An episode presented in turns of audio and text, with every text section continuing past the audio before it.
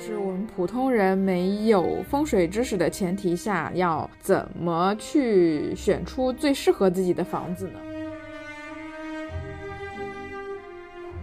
看他鼻头有没有肉，就是能不能兜得住财，然后看他鼻子挺不挺。早年是看额头，中年阶段是看中庭，中晚年是看你的下巴。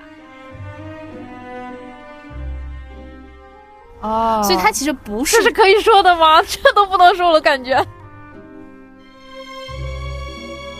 房碰到了一个特别离谱、贼离谱，我觉得我这辈子都不可能遇到的事情，就是。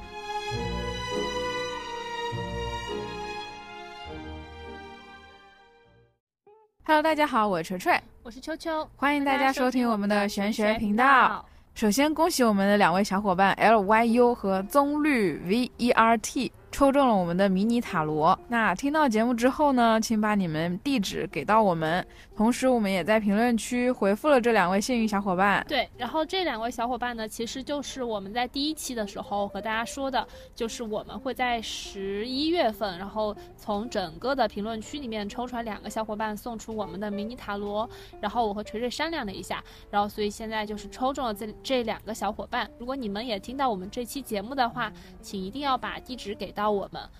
嗯，好的。然后，并且我们其实今天的节目是在北京的朗园来录制的，因为今天，呃，首先是我跟锤锤现在住的比较远，然后本来我俩想选一个中间的地方去录节目，然后选了一个公园，但是呢，因为北京的冬天大家也知道，就是公园里基本没有什么可以看的，就是光秃秃的树。然后我俩就是又找了一个中间的地点，然后我说我正好记忆里面有一个地方叫朗园，然后有很多咖啡店，然后是个那种文艺园区。嗯，然后锤锤突然说有一个麦当劳的展的，就他就很开心的问我说是不是去看麦麦呀？然后我完全不知道是什怎么一回事，只好打开我的大众点评搜索朗园成语麦当劳，然后给我推了一个我俩中间的地方，就在北京三环。嗯，然后今天我俩特别幸运的是，呃，我到的时候差不多四点多，然后是那个麦当劳大叔。和那个奶昔，紫色奶昔，奶昔先生，奶昔先生最后一轮拍照，然后我俩还赶上了最后一趟，嗯，所以今天还挺幸运的。然后我们就想说在这里直接就录了，然后状态也还不错。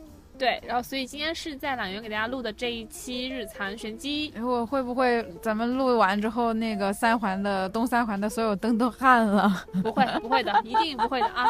那我们就开始今天的主题吧。嗯，OK。你前两天其实跟我说了一个词叫“事缓则圆”，然后我跟你说一个很巧的事情，是我上班的路上不是开车嘛？对。然后以往我会听播客或者是听那个文化有限之类的节目，然后。那天是因为他们也更新完了，然后也就是我最常听的几个播客我都听完了，没什么东西可以听了。嗯，所以那天特别巧，我开车的时候听的是 B 站给我推的，就是视频，正好那期节目就是跳到了曾仕强教授讲的人际关系的一个节目，然后他在那个节目里说的就是这个事儿，就是事缓则圆。对，然后特别巧的是这四个字，当时我听完之后我就觉得很有道理，然后同时联想起来了，就是文化有限当时讲一期节目。的时候讲的也是，就是有些事情你拖着拖着它就没有了，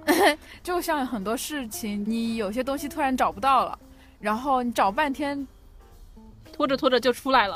对对对，找半天都找不到，突然突然就出来了，一样的。然后应该有细心的听众已经注意到我们这期开头的前奏了，是让子弹飞特别经典的 BGM《太阳照常升起》，也是我很喜欢的电影的 Top 五。嗯，为什么我们用这个开头呢？因为最近总刷到曾仕强教授说的这个“事缓则圆”的事情。呃，其实这个词让跟让子弹飞一会儿的意思很相近，意思是当不好的事情发生了。之后，你不要着急去解决它，去面对它。嗯，这个时候你可以先冷静一下来，让子弹飞一会儿啊。甚至你可以把这个事情，甚至他让他放下，然后你去忙别的事情。这个事情可能的它的发展就有变化了。对。然后我的亲身体验就是，有些为什么我说有些事拖着拖着就没有了，我非常有共鸣的原因就是。因为我现在的这个工作其实做的就是产品新品营销这个动作嘛，所以它其实服务的是新的产品要上市的时候做的一系列的宣发。我为什么说有些事拖着拖着就没有了呢？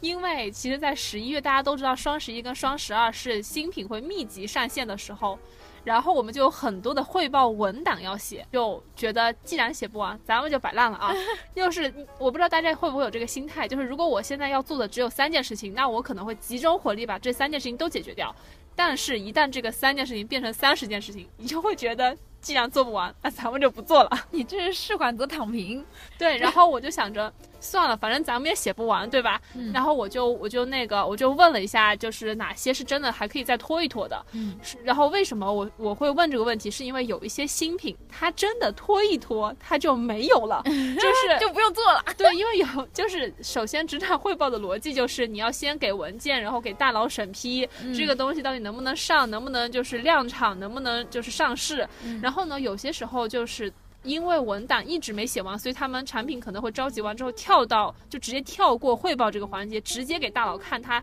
下一个季度要出的是一二三四五六七八这些 SKU 的产品，嗯，然后中间会有四个直接被砍掉，所以被砍掉的那个产品呢，你就不用写文档了。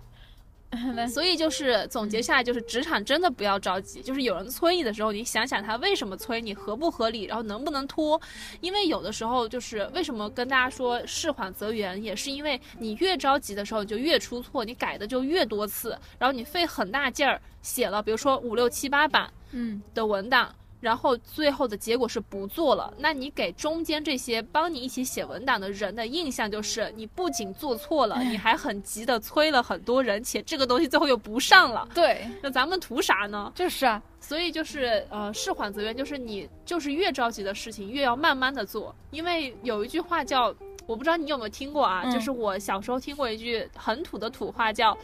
越急越见鬼。嗯，心急吃不了热豆腐，就是你越着急的时候越出错，越着急越出错。对对对，我我最近的感受是非常深的，也是应了“事缓则圆”。就是我最近租房碰到了一个特别离谱、贼离谱，我觉得我这辈子都不可能遇到的事情，就是我用我用两句话概括。第一句话就是，有天早上我发现我住隔断的室友涉嫌卖，就是 sexy 工作者，然后我吓得半死，我连夜找房子房子搬家。然后第二句话就是因为我要找房子搬家，所以我上一个房子就面临着违约，所以这个无良中介呢就变相，他之前是签了合同，然后变相压了我两个月房租作为违约金，因为一般都是押一付三嘛。然后呢，我觉得这不合理，我就找房管局了，然后房管局就比我想象中，在我。几近觉得这个钱大概率是追不回来的时候，房管局给了我一个电话，把我钱追追回来了。一讲到这个房管局帮你追回了租金，我就想到我那个朋友，他有一天就突然发现自己的银行卡被冻结了，嗯，然后里面还有二十万，然后他就很着急的又找银行的人，然后又报警，然后又很就是报，因为心态就崩溃了嘛，然后就又就是类似于去法院，然后就是看看能不能有什么法律诉讼途径什么什么之类的，但是因为牵扯到他那张卡好像。是被一个诈骗的呃集团用来他的手机号用来走账还是怎么样，就是被冻结了。然后呢，他正好就是已经放弃了，就想说算了，这二十万我就当一个定期存款存在那，我就不动了。然后他放弃之后，过了一个年啊，警察给他打电话，嗯，过完年警察给他打电话说你的卡已经被那个解解绑了，你可以正常使用了。嗯，然后他就不相信说这么快就能把犯罪团伙抓到吗？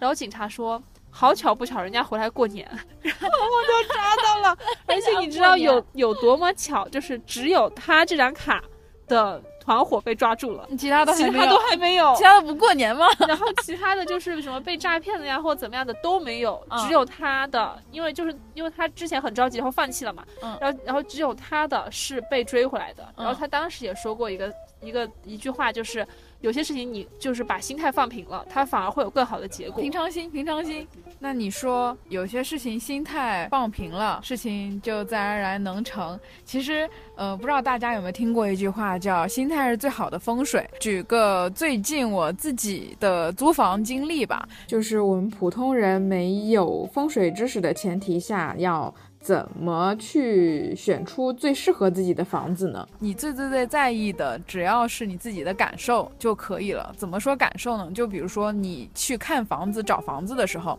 你站在一个你感觉还不错、一间还不错的房子里，你闭上眼睛感觉一下自己以后在这里生活的环境，你是开心的、快乐的，还是说，嗯，会做噩梦什么的？如果是开心快乐，那这个房子肯定是适合你的。嗯，如果说你闭上眼睛感受一下，觉得你在这个房子里头会很很很不安心，或者说甚至你想象到了一些不太和谐的画面，那这个房子即使它的呃客观条件、外在条件再好，你都要舍弃掉，因为如果一旦你有了就是在租房子的时候有了将就一下，呃吃不了一点苦吗？这种心态的话，你之后肯定会吃苦，而且会告诉你自己。苦吃不了一点，一点都吃不了，不行。所以说，嗯，在租房这种事情上，因为花钱花销是比较大的，你千万不要让自己将就，一定要记住自己的租房的嗯需求，然后表达清楚，然后咬死，这要当底线一样咬死，才可以说，嗯，租到你自己相对满意的房子，守住自己的风水。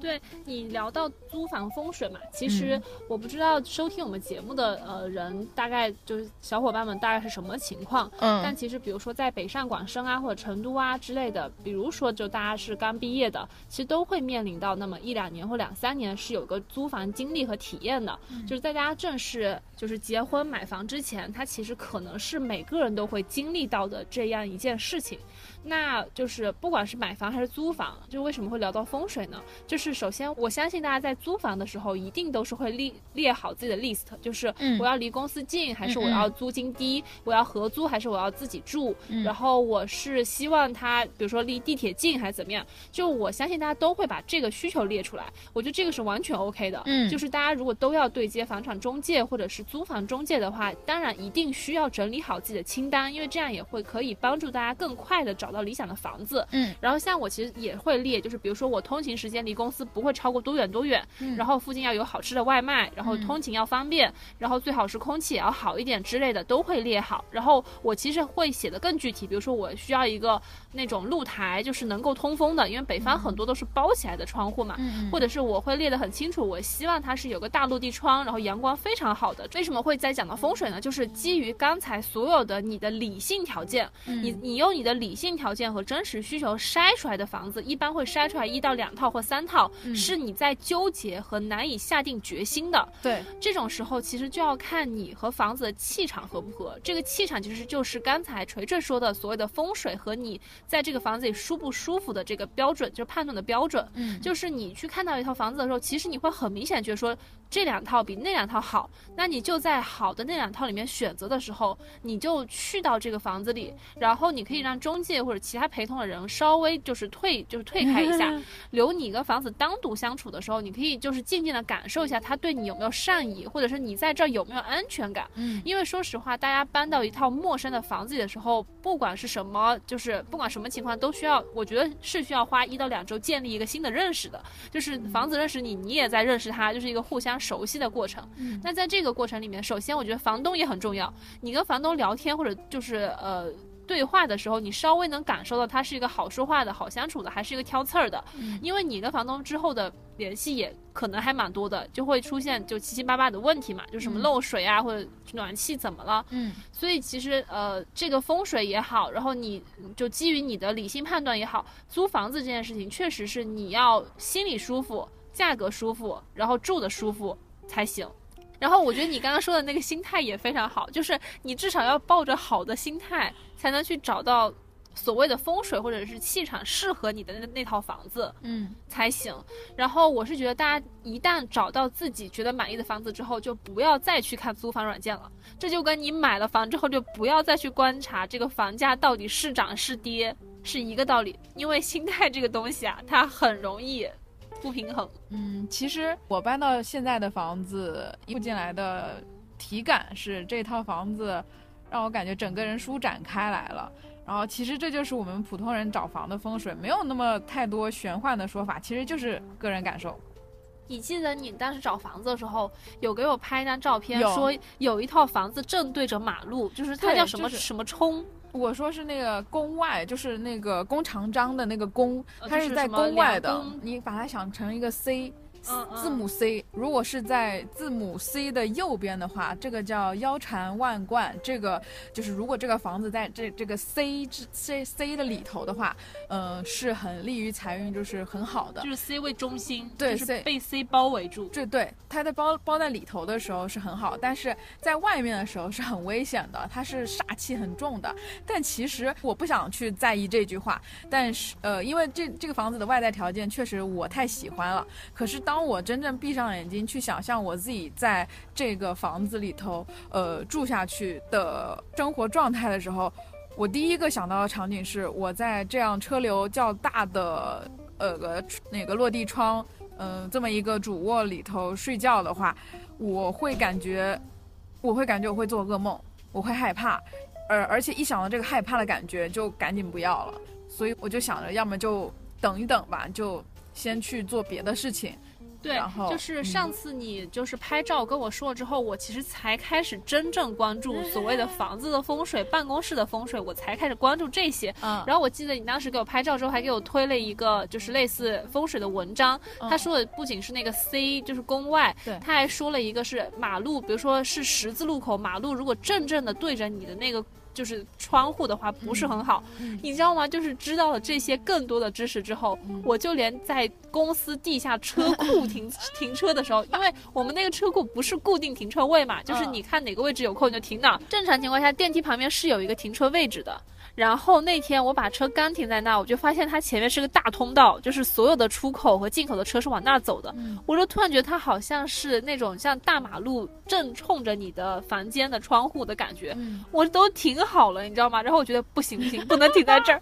然后还特意又找了一个就是背，就是后面有墙，左边有柱子对，然后就把把我的车放在一个很安全的地方。然后我不知道是心理心理作用还是怎么样，那天过得就非常顺利。然后我甚至还随手去搜了一下关于办公室的风水，嗯我不知道你有没有听过关于办公室的一些小风水。有有对，就是很传统的，比如说财务，它一定是自己就是一坐在一个房间，对的，对的，嗯他一定要自己待着是。的是的，然后，如果是那个一层的那种公司，嗯最好是销售坐在外边儿，因为人来人往会聚人气，所以销售是坐在最外边儿的。然后，如果是比如说那种呃，有些公司不是门一大门一打开就是前台吗？嗯所以坐在前台的那个人，他八字要很硬，嗯，因为他是大门，就他是挡那个。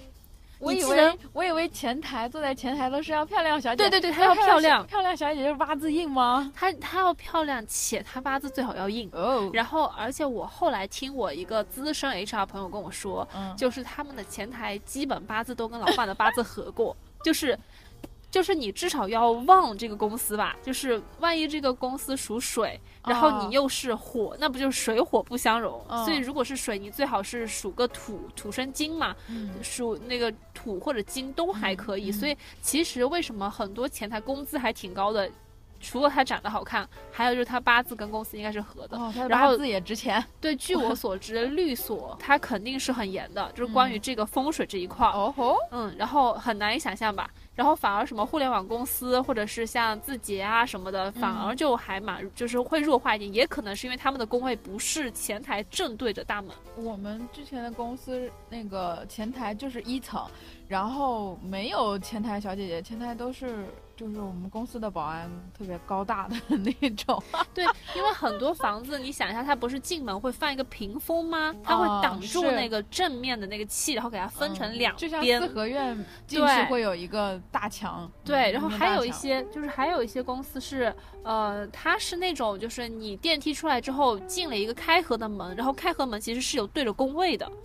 然后其实实坐在那儿的人也要身体或者是八字比较硬才行，不然就会总是生病。我之前有刷到一条关于办公室风水的，就是他们的同事是个台湾人，然后夸张到什么程度？因为他的工位是正对着老板办公室的门的，他觉得这个很冲不好，所以他赶紧买了一块那个白板，然后挡住。他其实买的是屏风要挡住，但是又怕太明显，他其实买的是一块就是可以写字的白板。然后老板过来的时候，他赶紧在那个白板上面贴满了便利贴，弄得好像很很是回事的样子。然后老板还夸他啊，你这个工作态度很不错，大家都可以学习一下。对，然后我还看过一些所谓的抖机灵的小。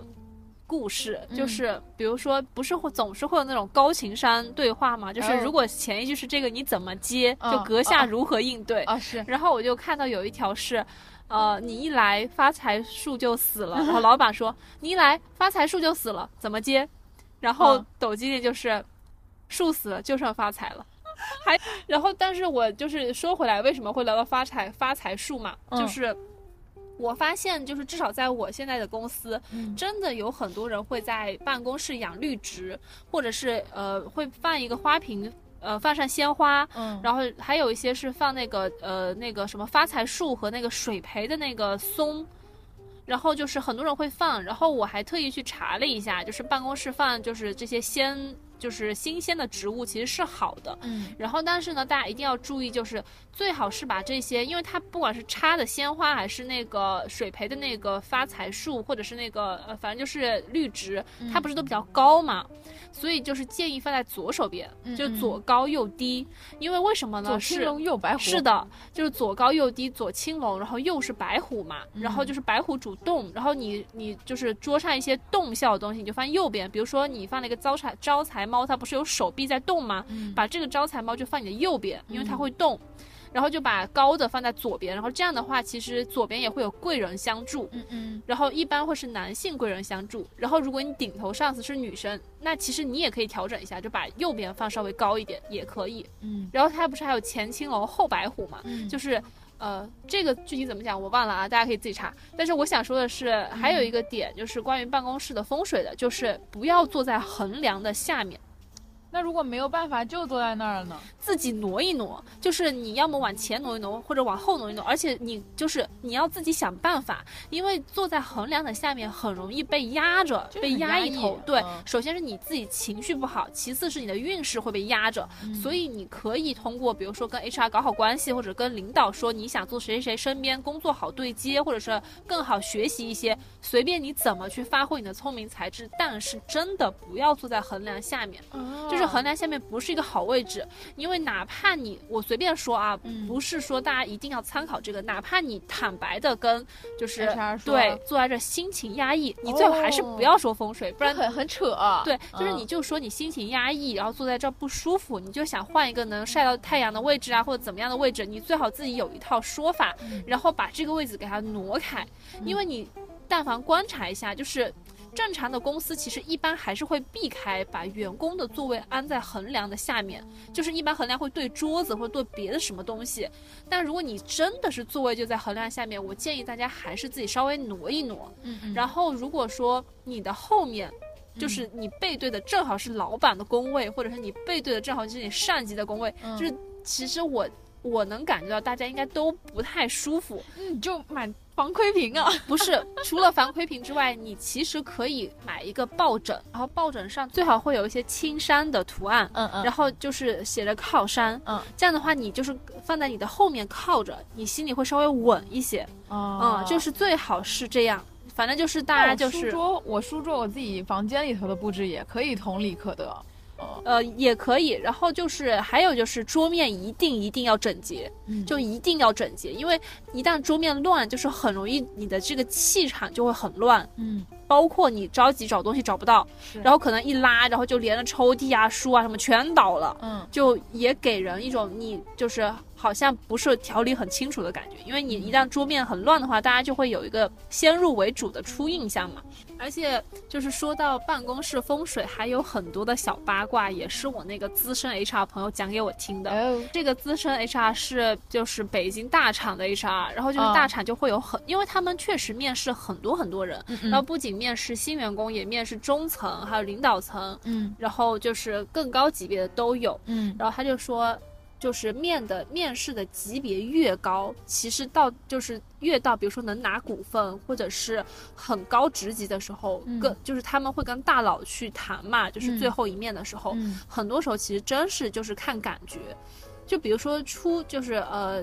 我们的新生或者是初入职场的人，他进去的时候可能会说自己的特长是什么呀，做过什么呀，就很具体、很细节的事情。嗯但是，一旦面到很高的职级的时候，首先他会，他真的会看你的面相，嗯就是看一下你的气场和他合不合。嗯嗯然后你的谈吐和你的思维方式和他搭不搭，就能不能对上号，嗯这个是真的很有玄机。因为我发现我非常不会面创始人或者是 CEO 级别的人，这就是每次我能搞定 HR，我也能搞定就部门主管，但一旦面到了，比如说像。合伙人或者是 CEO 之类的这种咖位的大佬，我就会很怯场，我也不知道我在怕什么。气场，他气场太强了，他气场非常强，而且很多他说的话我真的听不懂。嗯就是我不知道他是话里有话还是我是真的听不懂。但是我听过的一个八卦就是，有一些大佬面试的时候，他会直接看一下这个人的长相，嗯，就是他看他鼻头有没有肉，就是啊能不能兜得住财，嗯然后看他鼻子挺不挺。然后因为好像是早年是看额头，就是嗯人生的初级阶段、初步阶段，青少年都看额头，额头高不高。嗯然后中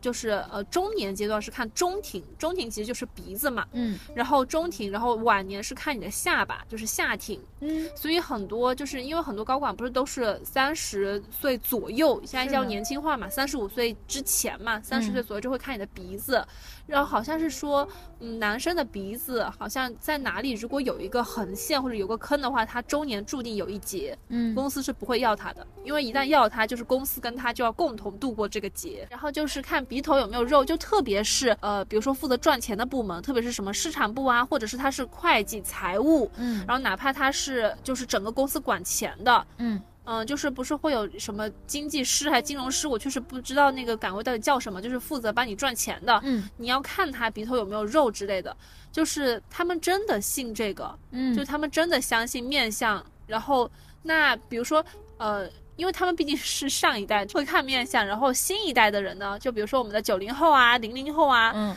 这一代就会看 MBTI 性格测试。MBTI，嗯是的，就是真的，现在大厂真的会在就是面试应届毕业生的时候，嗯。会就是顺带问一下你的 MBTI 是什么，嗯。因为好像说 E ENFJ 特别适合当领导，INFP 除了写东西之外，他就是个废物。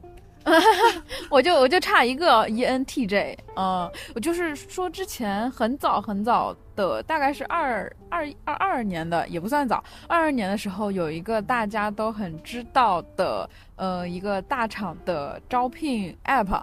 呃，他们的就是内部员工联系到我，就问我可不可以跟他们用星座，就是普及一下星座的知识，然后方便他们以后在呃找就是岗位对对应岗位的时候能用到星盘相关的知识。然后我觉得，呃，他们只是说星座相关的知识，我就说，嗯，光看太阳星座的话还是有点片面，所以这个整体还是要看整个星盘的。但是 MBTI 确实是可以看到相对全面的，因为呃四个字母都可以总结到你大概好一整张星盘的整体特征。这个确实是很对我们我们甚至上次团建的时候，嗯就是把我们好像我们这个部门一共有八十九个人嘛，我们团建的时候把这八十九个人就是全部让大家去做 MBTI 测试之后，把 I 人跟 E 人会分在一组，因为就怕 E 人太 E，I 人太 I，所以我们每个组是三个 E 人带两个 I 人。I 人好惨哦，对，然后 HR 还说，如果爱人沦为 E 人的玩物。然后 HR 还说，如果 I 人太多，E 可能带不动。那不会，，E E 可以以一敌百。但是我发现我虽然是个 E，但是我如果遇到比我更 E 的人，我是会从 E 转 I 的。那你可以放松啊，完全可以啊。但是你遇到 I 人的话，你肯定一定一定是想逗他的。就比如说前一阵子北京，嗯、出了一个 I 人很适合的那个小面馆，就是一一个人一个档口。然后我看到那个，我就特别想凑上去跟那个 I 人，你是 I 人的噩梦，我就特别就是 I 人的噩梦。我我就特别想说，哎，你尝尝我这块肉，哎，你让我看看那碗面怎么样？哎，你这个面跟我有什么不一样？我就想，我就特别想这样干，。懂我懂。然后我刚才漏说了，我那个 HR 朋友还跟我说了一个事儿，嗯就是他们找销售的时候会找什么样的人？嗯他说，因为很就是很多面向学太难学了，然后他们 HR 部门培训的是什么？啊 培训的是，你要找销售的时候，就是随就是普通销售就随便找嘛，只要能找到一个抹得开面子、能说话，然后通情人情世故的就行。你要找个销售的主管或者是销售比较高级别的人的时候，你看他的耳垂。就他的耳垂，如果是往上兜了一下，就很像一个，就是翘起来之后，翘起来之后，它就能兜得住财。就正常人的耳垂是直的嘛，就垂直的嘛，然后会有你，你仔细去观察，身边一存得住钱或者钱比较多的，他的那个耳朵是往上面勾一下，就是有个凹，就是给它兜住。嗯。就是要么是耳垂大，耳垂大，然后正面你就是看它正面看不到耳朵，就是耳贴脸嘛，耳贴脸的福气会非常好。然后耳垂往上翘的，或者是耳垂就是比较大，就是往下垂的，因为咱们看那个佛像，不是佛像的那个佛的耳垂都特别大，对，就是耳垂很长的，就是那个福气很好的，然后耳垂能往上面翘的，真的是能都入财的。然后我甚至在刷。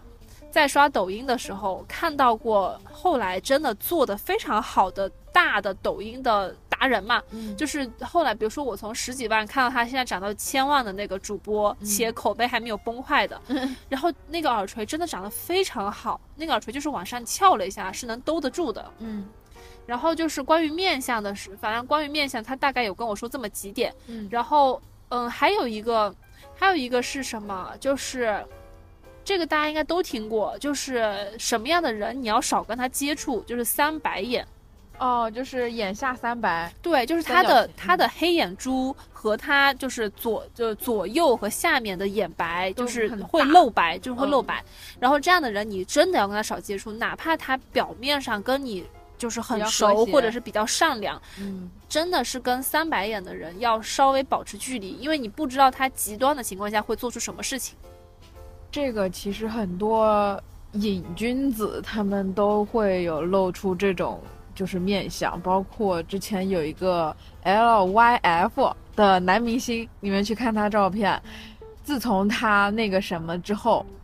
他的眼神就变成那种眼下三白了。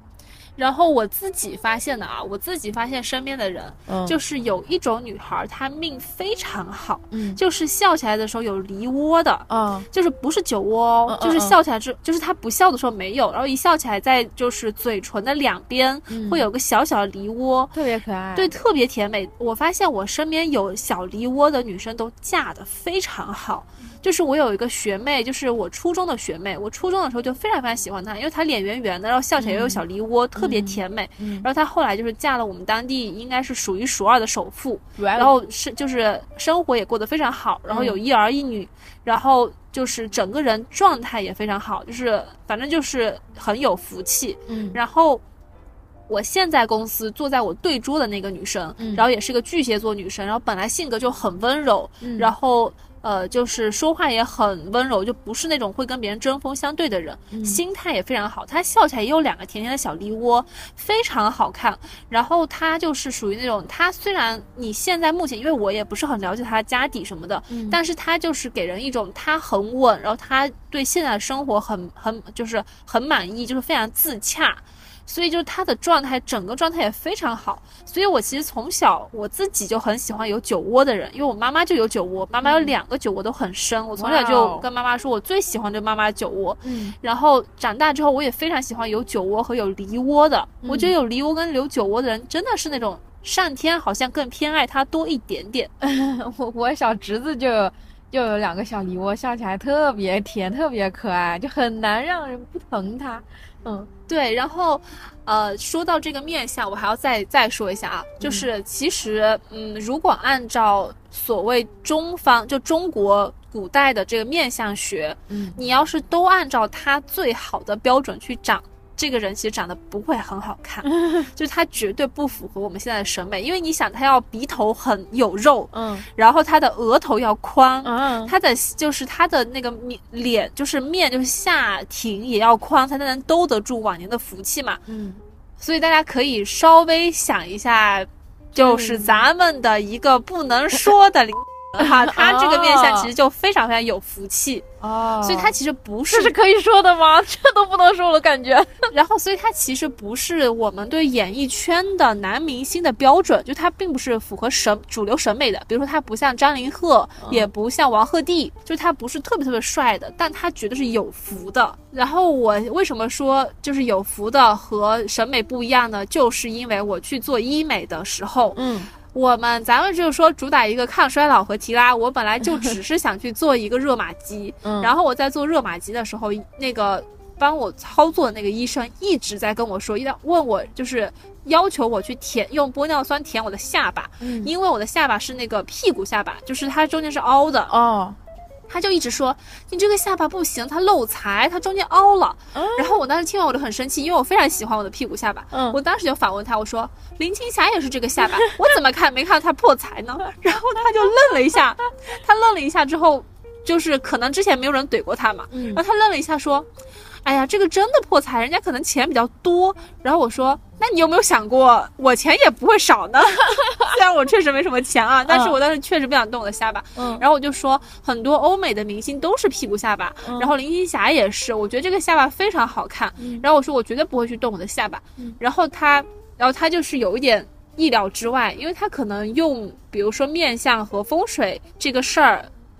卖出过很多项目，嗯，比如说什么太阳穴凹陷，可能就是财就财帛宫怎么怎么样，跟财联系上，他们就可以赚很多钱。心态是最好的风水，你一定要稳住自己的心态，是的，不要被带节奏。然后因为我当天的目标非常明确，我就是去做一个热玛吉，就是去做一个提升和我就是维持我皮肤的状态嘛，我就是绝对。就是不打算往我的脸上填充任何的东西，所以他当时一直在跟我说下巴的事情的时候，我就就是比较坚持，我就希望大家就是呃去做医美的时候，因为医美确实是一个比较好的维持自己面部状态的方式。那你想好打水光呀、电呃呃光电类啊，就是光子都可以，但是你要有自己的审美，就真的不要被带着走，因为很多项目你其实没有必要去做。好，那这就是我们关于办公室风水的部分。那要不我们就先进入每一期的必有的一个大众占卜环节。那现在进入我们大众占卜环节。那这一期我们大众占卜的主题是因为十二月要到了，所以我们来看一看你十二月的各方面运势情况。呃，然后这一期的关键词是圣诞节、雪花。热红酒，我们会分别从爱情、事业、财运三个方面为大家带来十二月的运势。对，所以我们这次的大众占卜就是主题就是，请查收你的十二月运势。然后关心自己十二月运势的小伙伴就记得来认真的选一下我们的关键词。然后关键词的选择方式也很简单，你可以听完关键词之后选择一组跟你链接最强的关键词，就是你听完哪个词比较有感觉，或者你听完这三个词脑海中浮现出来的那个选择是什么，你就选那个关键词，因为第一直觉往往都是最准确的。那我们再把关键词重复一遍，分别是圣诞节、雪花和热红酒。然后锤锤现在开始洗牌啦。这次也会从爱情、事业和财运三个方面为大家带来十二月份的运势。OK，我们现在来看圣诞节这组，感情是逆位的星币八，事业是逆位太阳，财运是逆位的权杖五。然后，嗯，分几种情况来讲吧。已经在感情状态里的也分两种情况，一种是感觉最近和伴侣相处的还不错的，另一种感觉相处的一般及一般以下的。然后我们先说第一种，你们感觉还不错的，就是你们其中一位会觉得最近相处可能不比之前有趣，就想找一点乐子乐子一下。然后，但实际上其实。嗯，你只停留在想一想，并没有付出实际行动，也就是说，心态是好的，呃，心是向往好的，但实际上，嗯，得过且过。然后这种得过且过，也许会被你比较敏感的伴侣感应到，就反而不太好。所以塔罗牌的建议是，你想到什么就立刻去做，反正经营好一段感情也不是什么坏事嘛。然后第二种的就是感觉一般及一般以下的，就你们感情中可能，嗯，更可能是你哦，会有一点开小差的情况出现。打个比方，就像快要到放寒假了，然后你就想，耶，终于不用天天跟他黏在一起了，可以不用见面，只要线上聊聊，只要线上聊聊天就可以了。就你也不是想说，嗯，分手或者怎么样，你只是想说，嗯，稍微的。一小会喘息一下，开个小差这种感觉。然后如果说是，呃，你是单身的话，你可能感觉，呃，觉得就是觉得天冷想谈恋爱，但也没有想出门碰桃花的意思，更多是希望遇到入室抢劫的爱情吧。然后事业上是一张逆位的太阳牌。那正在上班的也不知道你在开心什么，在穷开心，反正穷开心，穷开心没几天就可能会因为嘚瑟过头，突然又要忙起来。比如说中旬前几天还在窃喜啊，一整个上旬摸鱼都很快乐，那中旬的后几天呢，立刻你的活儿就多了起来。所以其实建议是囤一点提前量，毕竟这个十二月马上就要到那个所谓调休后的元旦了，对吧？然后没上班的小伙伴，可能前阵子刚拿到赔偿大礼包，还乐呵着花钱呢。然后结果一看账户，哎，怎么就剩这个数了？然后又开始焦虑起来，然后就打开求职 app 开始找工作。那正在创业的朋友们呢，就是焦虑和快乐并行，嗯，并且你你依旧会认为自己前途大有可期，嗯，不过建议还是不要做破釜沉舟的动作，还是多准备一些 plan B 的好。然后财运这边呢？嗯，我依旧保持着我之前的那个观点，就是事业和财运是很难分开的。就说了你们之前在穷开心，然后财运上面就体现出来了。逆位的权杖五，呃，就是有人会在你的工作中是你的竞争者，他会演你，知道吧？就就像小时候班里那种，说我最近都在玩，没有怎么复习，结果一出成绩全班第一，然后你本来还挺开心，结果成绩出人傻了，就你心想。这怎么还按着卷我呢？那那我下旬开始再卷还来不来得及？塔罗牌说，嗯，来得及。你的你的财神其实就跟你留了时间让你卷呢。你们越卷，这个公司在他角度看来就会经营的更好。那这样看来呢，有狠狠使劲儿的过这个月。呃，哪怕是月底有狠狠使劲儿，那财运也会不差。然后圣诞节这组看完，我们来看第二组，选择雪花的朋友们，嗯，你们的感情上呢，抽到的是圣杯三，事业是逆位的圣杯五，财运是逆位的圣杯十。呃，千万不用害怕逆位的，我一会儿讲解给你们听。然后感情上的圣杯三，如果你是单身的话，感情上的圣杯三说明你这个月的桃花不少。然后旧桃花、新桃花开了又败，败了又开，左右逢源，可能有一个是重点吧。但是你也没有很把重心放在感情上，因为这个月你的注意力全在想着怎么搞事业、搞钱。嗯，然后感情状态里的话，根据你的感觉来看啊，如果你觉得还不错，就是跟伴侣相处的还不错的话，那天气冷了，可以一起窝在家里吃顿热腾腾的火锅。嗯，这个画面就一一，因为这张牌一出，就是这个画面窜到我脑子里头，我就嗯很羡慕。然后如果说感觉最近相处的一般及一般以下的话，就可以稍微留意一下你们感情当中。会不会有第三个人出现？不过就算出现，也没有实质性的发展。嗯，只是说开始有这么一个人出现了。具体出现的话是什么样一个状况，还得具体问题具体分析，因为每个人都不太一样。然后我们看，呃，事业上你抽到是逆位的圣杯五，圣杯五这张牌，它正位的话可能会很不快乐，但是你这边是逆位的，就说明有一些事情。已经发生了改变。呃，抽到这张牌的朋友们，可能，嗯，你们之前，呃，包括现在也是啊，一直是一个很独立、很要强的个性，哪怕是本身家里头，嗯，自身环境、家里条件都不差，都很好，嗯，都有很多资源，呃，但你都更愿意是通过自己的双手白手起家，这样去闯的。呃，但这样其实同样也面临的一个问题，就是很多路子你明明可以走，但是你又不希望，嗯，从别人口中听到你是靠别人帮助上来的。但是近期你在这件事情上的观念有了一些变化，就之前可能你是近乎自闭的状态来面对、来拒绝家里人或者朋友的帮助的。那最近开始觉得有些人，呃，就开始观念转变了。你会觉得，嗯，有些人想要有这样的资源。求都求不到，那我为什么要浪费它呢？嗯，我没有必要那么在意别人怎么看待我，把自己过好了，就不愧对自己和不愧对家人朋友就好了。所以最近你在事业上算是跨过了心里那道坎，呃，其实是整体向上走的一个状态，还不错。到年底了，能想就是观念上有转变，其实呃确实不错的。然后我们再看财运上是一张逆位的圣杯十，嗯。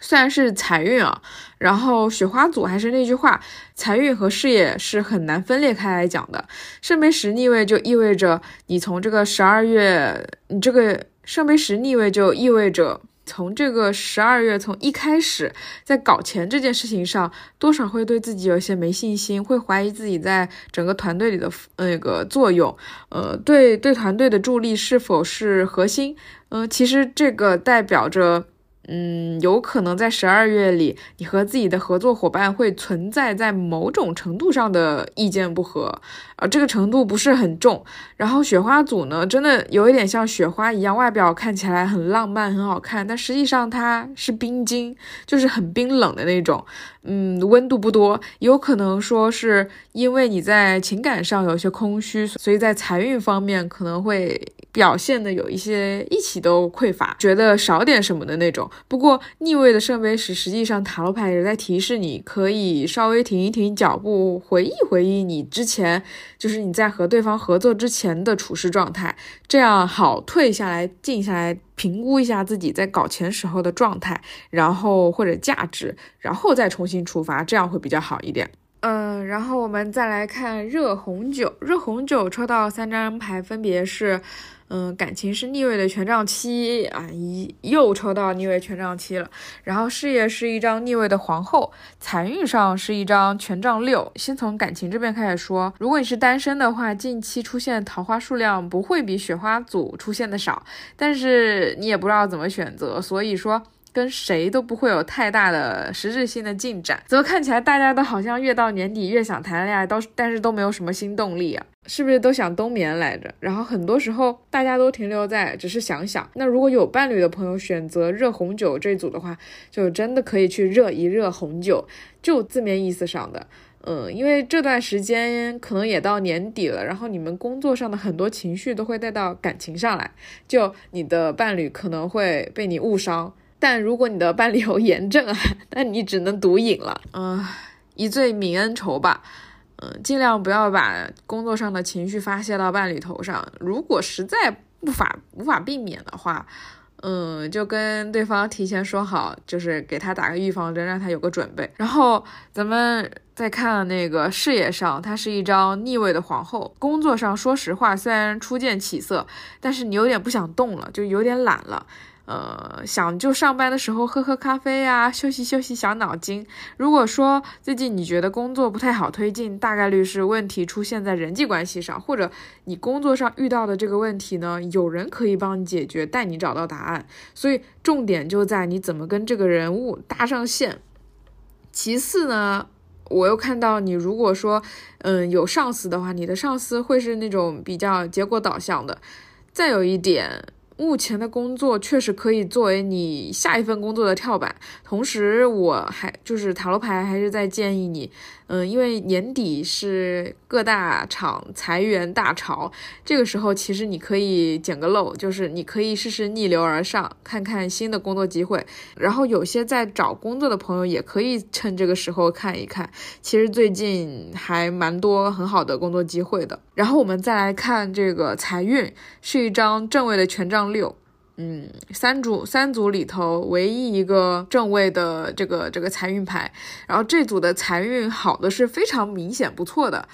呃，不知道选热红酒的这组朋友有没有在听，有没有去听那个圣诞节的那一组的财运？他们的财运是一张逆位的权杖五，就是在财运上他们是被竞争者演了一波的那个。呃，就类似于我们小的时候班里有个总有卷王，在考前说自己最近都在玩，没有复习，结果成绩一出来又羡煞旁人的那种。那你们呢？呃，选热红酒的这一组就是那个被人羡慕的角色，其实就是四两拨千斤，你悄悄稍微的卷了一下下，哎，就成事儿了。但是这不是最后的胜利，因为你的竞争者在月末还会再冲一波。所以如果这个是龟兔赛跑的话，你千万不要学小兔子哦。